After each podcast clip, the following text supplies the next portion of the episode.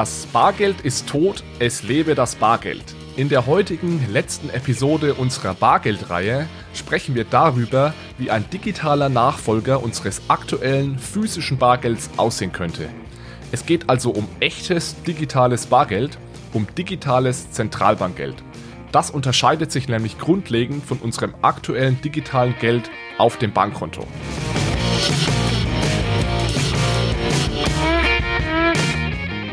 Hallo zusammen und herzlich willkommen zu einer neuen Episode von Bitcoin, Fiat und Rock'n'Roll. Hier geht es um digitale Währungen, um unser aktuelles Geldsystem und um die großen Fragen rund um das Thema Geld. Als ich die Serie zum Thema das Ende des Bargelds begonnen habe, hätte ich nicht gedacht, dass das Thema so schnell eine solche Relevanz erhalten würde. Durch das Coronavirus steht Bargeld und die Bargeldnutzung plötzlich wieder ganz oben auf der Agenda. Ich werde heute nicht mehr darüber reden, ob das Coronavirus jetzt durch Bargeld übertragen wird oder nicht. Dazu habe ich mit Michael eine Episode gemacht. Das ist Teil 3 dieser Reihe, die Episode 31. Die Bargeldnutzung, also am Point of Sale in, in den Läden beispielsweise, also die Nutzung als Zahlungsmittel, die ist in den letzten Wochen stark zurückgegangen. Da sprechen die Statistiken sowohl als auch Alltagserlebnisse eine deutliche Sprache. Eventuell sind sogar die Alltagserlebnisse aktuell noch prägnanter als die reinen Zahlen und Statistiken, die kommen ja sowieso immer mit Verzögerung. Ich hatte beispielsweise vor einigen Tagen ein Gespräch mit meinem Großvater, der ist über 80 Jahre alt und er hat mir erzählt, dass er jetzt auch mit der Karte zahlt, weil die Kassiererin bei Aldi seine Kupfermünzen nicht mehr annimmt. Also, aber auch die Statistiken und Umfragen zeigen da ein deutliches Bild. Die Bargeldnutzung ist auf dem Rückweg. Ich denke nicht, dass diese Entwicklung zu einem baldigen kompletten Ende der Bargeldnutzung führen wird, aber es ist jetzt natürlich schon ein starker Boost für kontaktlose Zahlungsmethoden. Auf der einen Seite haben wir mehr Angebot von Händlerseite, das heißt Händler äh, haben sich Kartenterminals gekauft, bieten jetzt die Kartenzahlung an. Auf der anderen Seite haben wir mehr Nachfrage von der Kundenseite, weil Leute automatisch eher mit Karte bezahlen.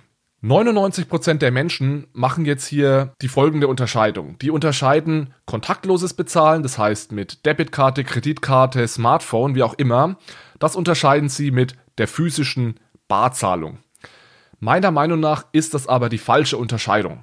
Wir sollten hier nicht unterscheiden zwischen der physischen Form des Geldes, also ist es analog, physisch oder digital. Was wir eigentlich unterscheiden sollten ist, mit welcher Art von Geld wir bezahlen.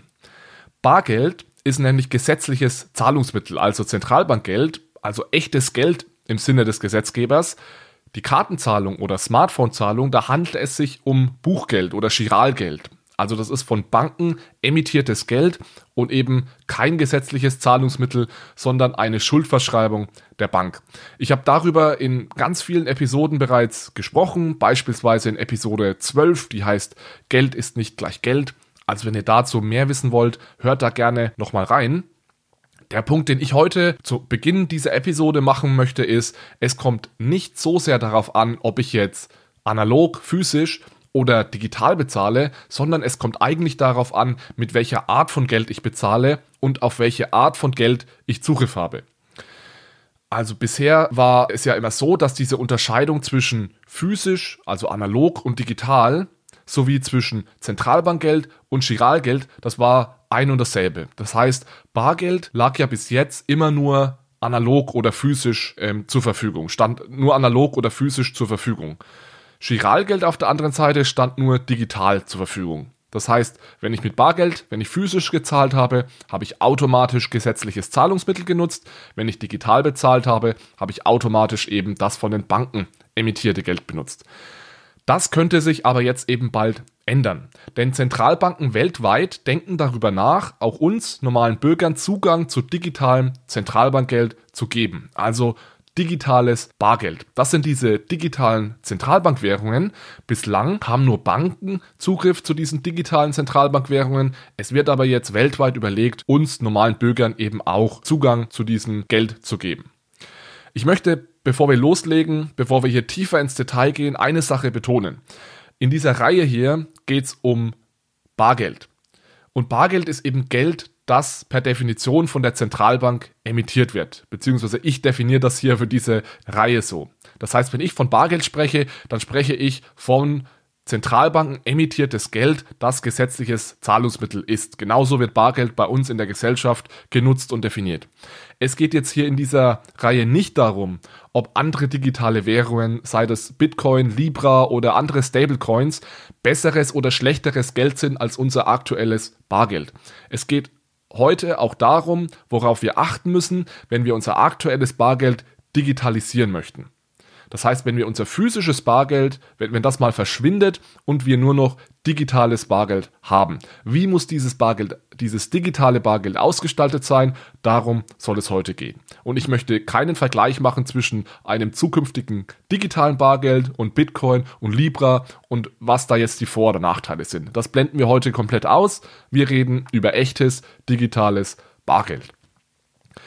Ja, vor allem wenn ihr hier aufmerksam diesen Podcast verfolgt, dann habt ihr sicherlich den Begriff CBDC, Central Bank Digital Currencies oder digitale Zentralbankwährungen schon des Öfteren gehört. CBDC ist nicht unbedingt ein Synonym für digitales Bargeld, also es gibt ganz verschiedene Arten digitaler Zentralbankwährungen. Zu einigen Arten dieser Währungen haben beispielsweise nur Banken Zugriff, das sind dann die sogenannten Wholesale CBDCs. Aber es ist trotzdem so, dass digitales Bargeld ein Anwendungsbeispiel, eventuell sogar das wichtigste Anwendungsbeispiel von digitalen Zentralbankwährungen ist. Also anders gesagt, eine digitale Zentralbankwährung, der wir ganz bestimmte Eigenschaften und Designs geben, die kann als digitales Bargeld fungieren. Und ich nenne das dann einfach echtes digitales Bargeld, um eben von anderen digitalen Geldformen zu unterscheiden. Ja, welche Eigenschaften müsste eine digitale Zentralbankwährung haben, die als digitales Bargeld fungieren soll? Die Antwort auf diese Frage hängt erstmal ganz davon ab, wie ernst wir es meinen mit der Digitalisierung des Bargelds. Also wollen wir die Eigenschaften des physischen Bargelds möglichst eins zu eins im digitalen Raum abbilden oder wollen wir die zusätzlichen Freiheitsgrade, die wir bekommen durch die Digitalisierung, in irgendeiner Art und Weise nutzen? Ganz egal, wie wir uns dahingehend unterscheiden, ist es so, dass zwei Eigenschaften gesetzt sind für dieses digitale Bargeld, die wir ganz sicher brauchen. Erstens mal muss dieses Bargeld, wie ich schon angedeutet habe, von der Zentralbank emittiert werden. Das ist natürlich bei digitalen Zentralbankwährungen automatisch der Fall. Und die zweite Eigenschaft, die wichtig ist, um als digitales Bargeld zu fungieren, ist, jeder muss Zugriff haben. Es darf also keine dieser Wholesale CBDCs sein, zu denen nur Zentralbanken Zugriff haben, sondern wir brauchen eine sogenannte Retail CBDC, zu der gewöhnliche Bürger auch Zugriff haben. Über alle anderen Eigenschaften, die eine solche CBDC haben könnte, lässt sich dann im Endeffekt streiten. Inwieweit sollte diese CBDC beispielsweise anonym sein? Sollten wir einen Zins auf diese CBDC zahlen? Gibt es eine Kontoobergrenze? Also kann man nur ein Konto halten bis zu einem gewissen Betrag? Handelt es sich dabei um Accounts, also normale Konten, oder handelt es sich im Endeffekt dabei um sogenannte Tokens und so weiter? Also es gibt da sehr, sehr viele Dimensionen, über die man dann nachdenken und diskutieren muss. Fangen wir vielleicht mal mit dem Szenario an, dass so eine digitale Zentralbankwährung möglichst eins zu eins unser heutiges Bargeld im digitalen Raum abbilden möchte. Das heißt, zum Beispiel als ersten Schritt, wir dürfen schon mal keinen Zins zahlen auf diese digitale Zentralbankwährung, denn unser aktuelles Geld erhält ja auch keinen Zins. Also Zins wäre 0%.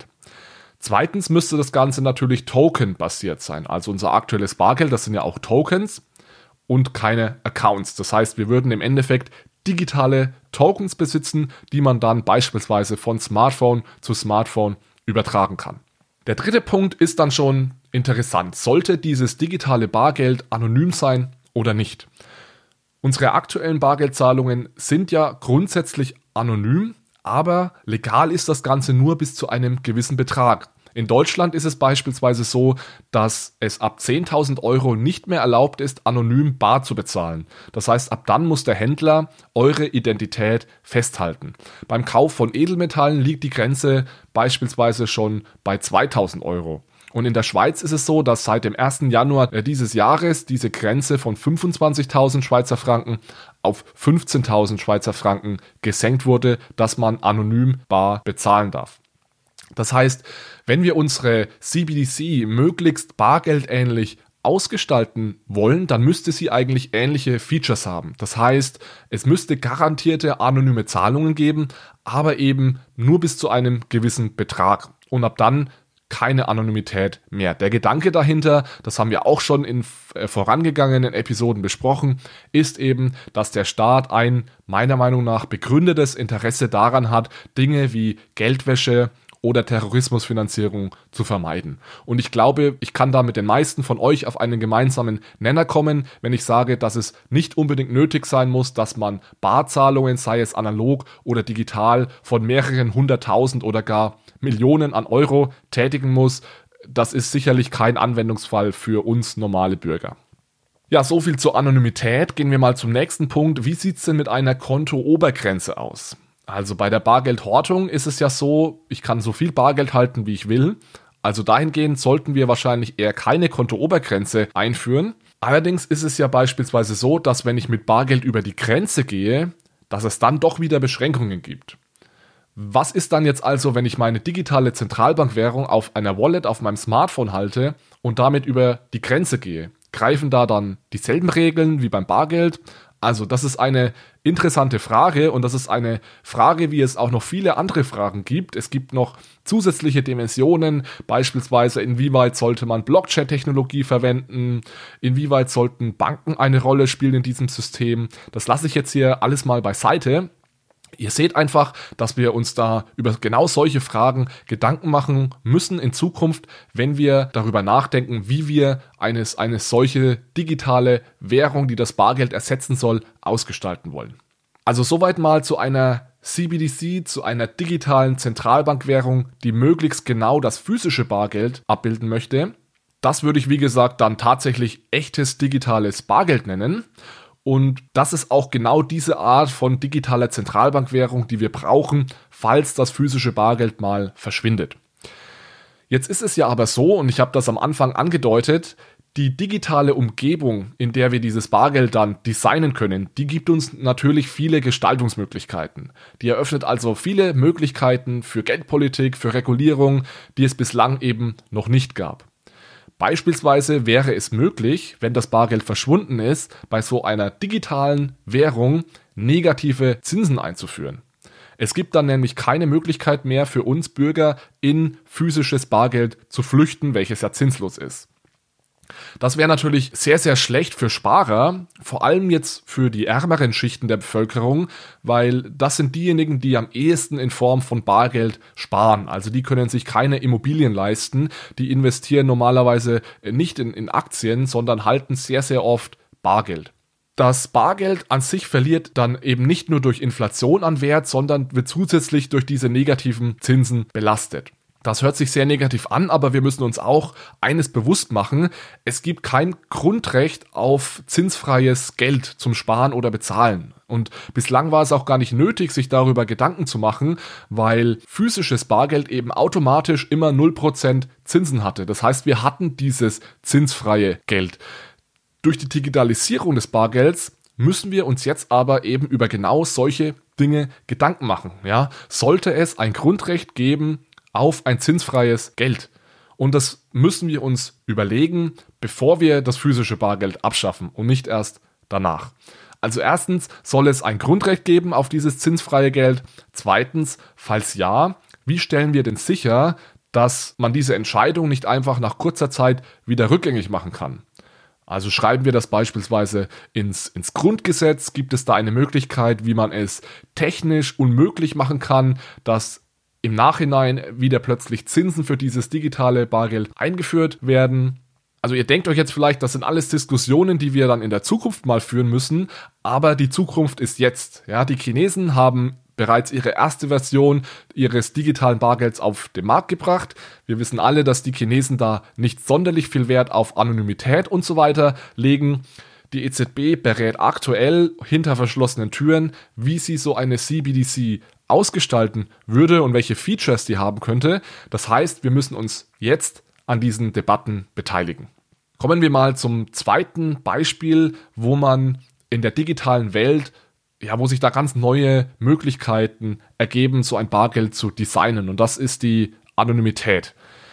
Wenn wir kein physisches Bargeld mehr haben, dann gibt es auch keine Möglichkeit, in ein gesetzliches Zahlungsmittel zu flüchten, das uns Anonymität garantiert. Und auch hier kann man jetzt wieder diskutieren, wie viel Anonymität steht uns Menschen denn zu?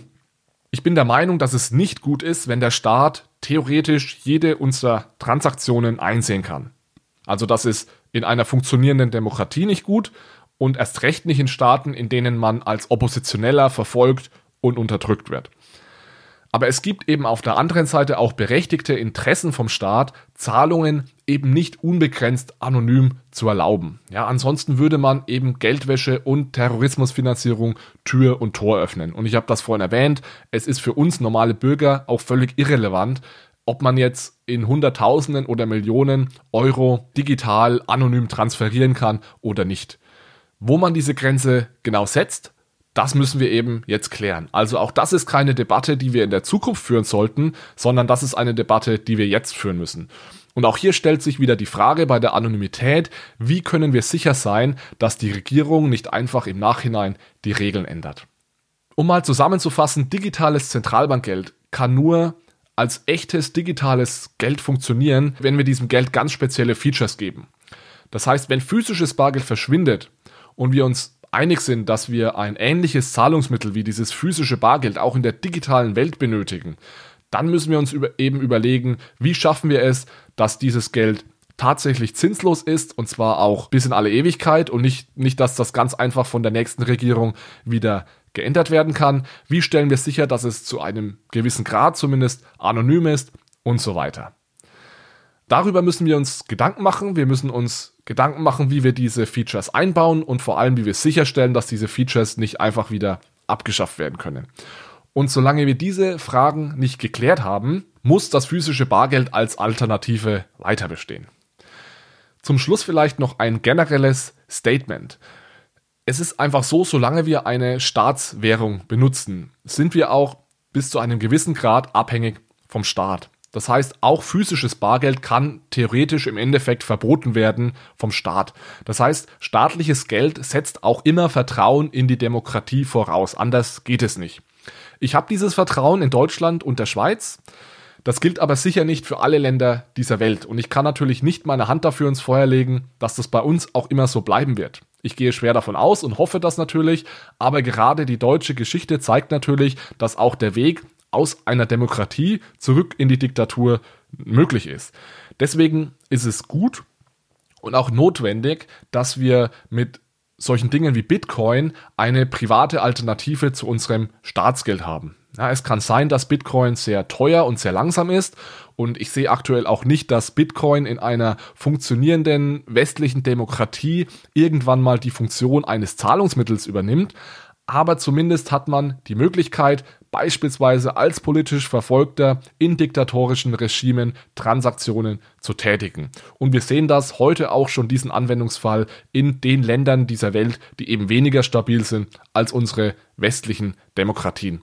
Das heißt, wenn der Staat demokratischen Boden verlässt, dann ist Bitcoin eben zur Stelle. Und deswegen finde ich dieses komplette Bitcoin-Projekt, diese Bitcoin-Welt auch extrem interessant und extrem wichtig. Ja, dann bleibt mir nur noch zu sagen, das Bargeld ist tot, es lebe das Bargeld. Ich bin gespannt, wie sich das in den nächsten Monaten und Jahren entwickeln wird. Danke, dass du mich auch bei dieser Reihe wieder begleitet hast. Falls du mir einen Gefallen tun möchtest, dann teile diese Episode oder auch gerne die komplette Reihe zum Thema Bargeld gerne mit deinen Freunden oder Bekannten. Du machst mir den größten Gefallen, wenn du diesen Podcast weiterempfehlst. Dafür vielen Dank und dann bis zum nächsten Mal. Ciao, ciao.